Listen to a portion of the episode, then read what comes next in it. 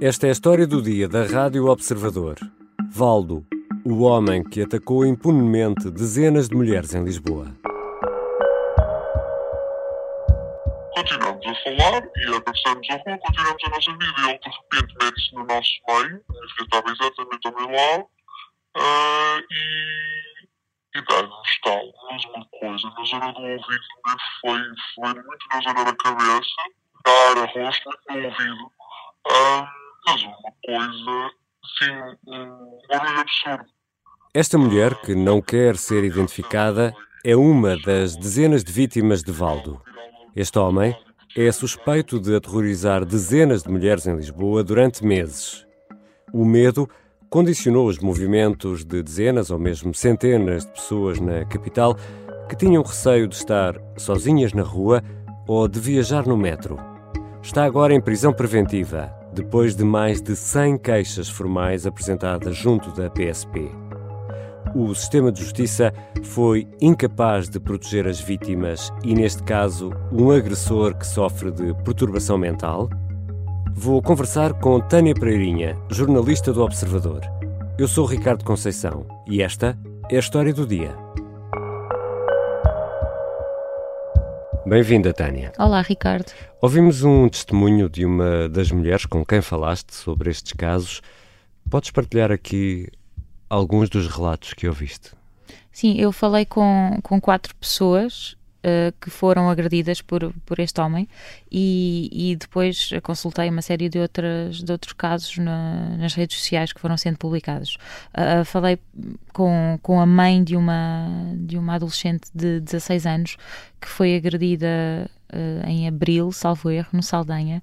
Elas iam atravessar a, a, estrada com, com a irmã mais velha e com outras duas amigas, uhum. e aquilo que aconteceu foi tão rápido que esta mãe não conseguiu proteger a filha. Basicamente, o homem já vinha a ameaçá-las há algum tempo, do, do lado de lá da estrada, a fazer gestos de, de armas e a gritar e a dizer que, que as matava. E de repente começou a correr, aproximou-se e, e, bateu na, na adolescente de 16 anos. Mas, mas tudo isso. Hum, de forma gratuita, quer dizer, não, não houve Sim, nenhuma discussão, não houve... Nada, completamente aleatório e gratuito, sendo que a, a única questão aqui é que são sempre, foram sempre atos de violência contra mulheres. É, foi, por exemplo, nos transportes públicos também há casos, não é? Sim, no metro, sobretudo. Aliás, uh, na linha verde do, do metro de Lisboa, falei com, com outra pessoa que foi agredida na estação de, de Alvalade e quando ela foi agredida não foi a única. Ela estava a ouvir música à espera que o metro chegasse, uh, apercebeu-se de, de, um homem que vinha a andar muito acelerado, que, que deu um pontapé nas costas da pessoa que estava lá dela, que quase caiu ela eh, percebeu-se e foi recuando, diz que quase caiu na linha hum. uh, na, na, tentativa de escapar, mas acabou por, por, receber também um pontapé violentíssimo nas costas e depois ainda uh, houve outra pessoa que estava ao lado que também levou um, uma bufetada e de repente este homem, tal como deu, uh, também fugiu e, e foi sempre muito assim, não é? Sempre casos muito gratuitos, muito inesperados e muito rápidos. E, e sempre eh, tendo mulheres como vítimas? Sempre mulheres ou jovens, sim, adolescentes, uh, mulheres com crianças ao colo, mulheres grávidas. Mulheres grávidas uhum, e com uhum, crianças. Também há relatos, sim. E há registros também de entradas em garagens particulares e em prédios? quando ele reparou que eu estava a olhar para ele, virou-se para a janela do carro, começou aos murros uh, à janela onde eu estava, a gritar coisas que eu não percebi porque tinha o rádio ligado e de repente vira-se ao contrário, sai da, da porta da garagem e começa a andar pela rua fora num passo muito acelerado e muito irregular. Uh, sim, em junho uh, foi, foi divulgado um vídeo que é um vídeo muito assustador, porque aquilo que vemos, sabemos agora que era uma, uma tia com os dois sobrinhos adolescentes, hum. aquilo que vemos é uma, são três pessoas numa garagem, vemos este homem a aproximar-se, não há som, vemos-los a fugir uh, desesperadamente pela garagem, uh, sobem, conseguem fugir para a rua, uh, mas é, é um filme de terror. E perante tudo isto, o que é que faziam as autoridades? imagino que a PSP fosse chamada em alguns casos. Sim, a PSP disse-me que desde, desde julho do ano passado até, até agora, portanto, no último ano, foram feitas mais de 100 queixas. 100 queixas? 100. Uhum. Uh, falei com várias pessoas que não apresentaram queixa, portanto, os casos reais terão sido bem mais do que esses, não é? Mas sabiam quem era este homem? Uh, uma... Já era conhecido com tantos relatos? Sim, uma das pessoas com quem eu falei depois de ser agredida, não foi nenhuma destas que, que já descrevi, foi outra pessoa que, que, foi agredida também numa estação de metro, mas no, nos Anjos. Depois de ser agredida, uh, encontrou dois agentes da PSP uh, eh, no Cais de Sodré, foi ter com eles, desmanchou-se a chorar, estava, estava desesperada, uhum. e eles mostraram-lhe a fotografia do agressor e perguntaram-lhe se era aquela pessoa. Uh, ela respondeu que sim, uh, e eles disseram-lhe que ela devia ir fazer queixa, e ela respondeu-lhes revoltadíssima qual era o objetivo de fazer queixa, uma vez que eles sabiam quem era o agressor e não tinham feito nada até então. A PSP também, através do, do Comete de Lisboa, disse-me que este homem já, foi, já tinha sido detido sete vezes hum. uh, e que foi sempre posto em liberdade depois do primeiro interrogatório judicial. Agora foi detido uma oitava vez e ficou em prisão preventiva. Já voltamos à conversa com a jornalista Tânia Pereirinha. Vamos uh, tentar perceber quem é este homem e porque só agora foi detido preventivamente à oitava vez.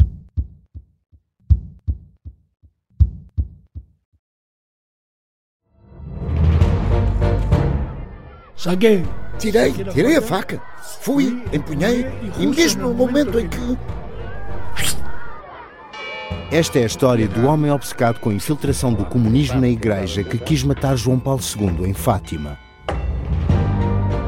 Matar o Papa é uma série para ouvir em seis episódios e faz parte dos Podcast Plus do Observador. Estreia a 13 de maio. Os Podcast Plus do Observador têm o apoio da Kia. Estamos de regresso à conversa com a jornalista Tânia Pereirinha. Tânia, e o que sabemos deste homem?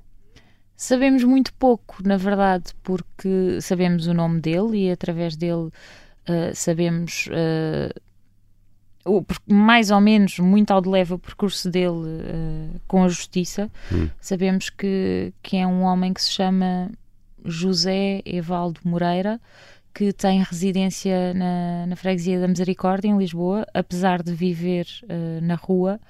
É um sem-abrigo. Sim, ele viverá em situação de sem-abrigo agora. Uma das pessoas com quem eu falei Uh, contou-me que através de isto tudo é, foi muito partilhado nas redes sociais, não é? Uhum. Portanto, esta pessoa uh, uh, contou a sua história, houve outra pessoa que a contactou, que a pôs em contacto com uma terceira pessoa que lhe disse ser tia, uhum. tia desta pessoa. explicou-lhe que ele tinha desaparecido de casa já há muito tempo, que andavam à procura dele, que teria problemas psiquiátricos não sabemos exatamente o que Mas pelas descrições eh, que ouviste e, que deste conta já aqui nesta conversa, as, as descrições das vítimas, eh, é claramente uma pessoa com uma doença mental. Isso, pela, pela, forma como atua, pela forma arbitrária como agride as pessoas, não é? Sim, eu diria que sim, não sendo. Claro, nem tu nem eu somos peritos, não é? uh, diria que sim, porque o comportamento é muito errático, uh, as descrições que me fazem uh, são de olhares vazios, de olhares de raiva, de discursos que não são coerentes, de, de, de uma agressividade muito incontida e, e, aleatória, não é? Portanto, diria que sim. E depois também haverá algum consumo de álcool à mistura que será comum também nestes casos de, de pessoas em situação de sem-abrigo. Uh, ele é visto regularmente com pacotes de, de vinho na uhum. mão. E, e, há pouco explicaste a atuação da, da PSP perante queixas formais, mais de 100. Uh, ah, este homem continuava uh, em liberdade a avaliar pelos, pelos relatos. havia vários casos, mas continuava em liberdade apesar de ser perigoso. Há alguma explicação das autoridades para isso? Não, eu enviei uma série de, de, questões. As únicas respostas que tive foi exatamente o número de queixas registadas e o número de vezes que ele foi detido.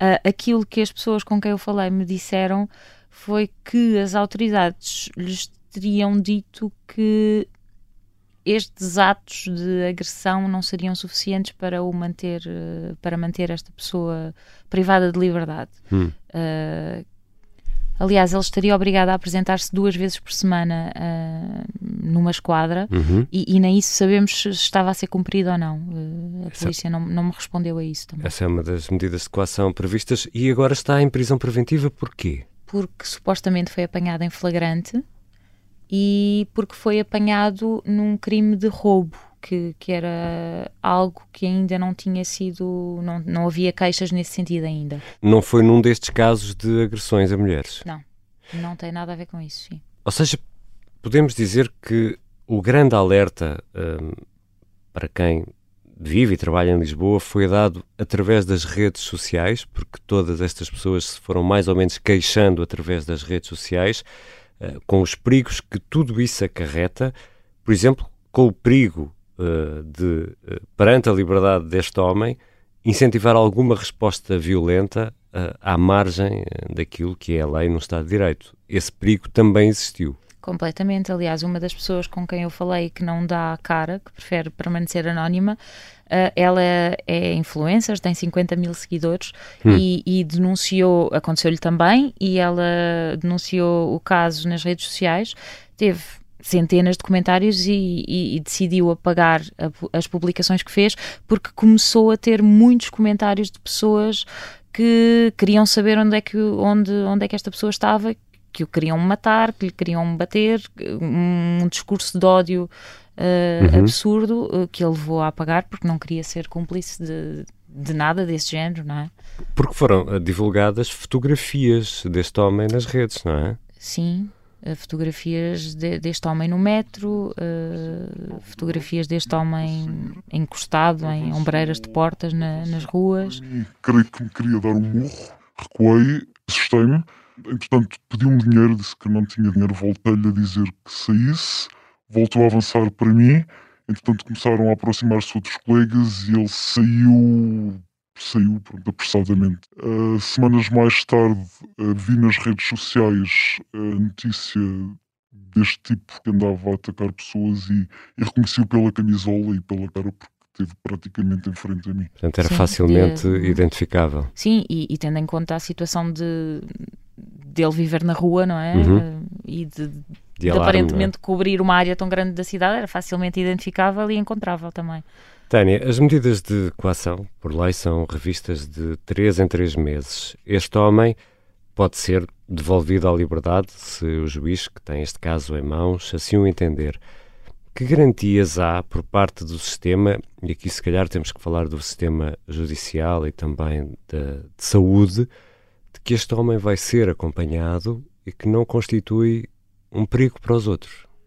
Eu diria que nós não temos garantias nenhumas.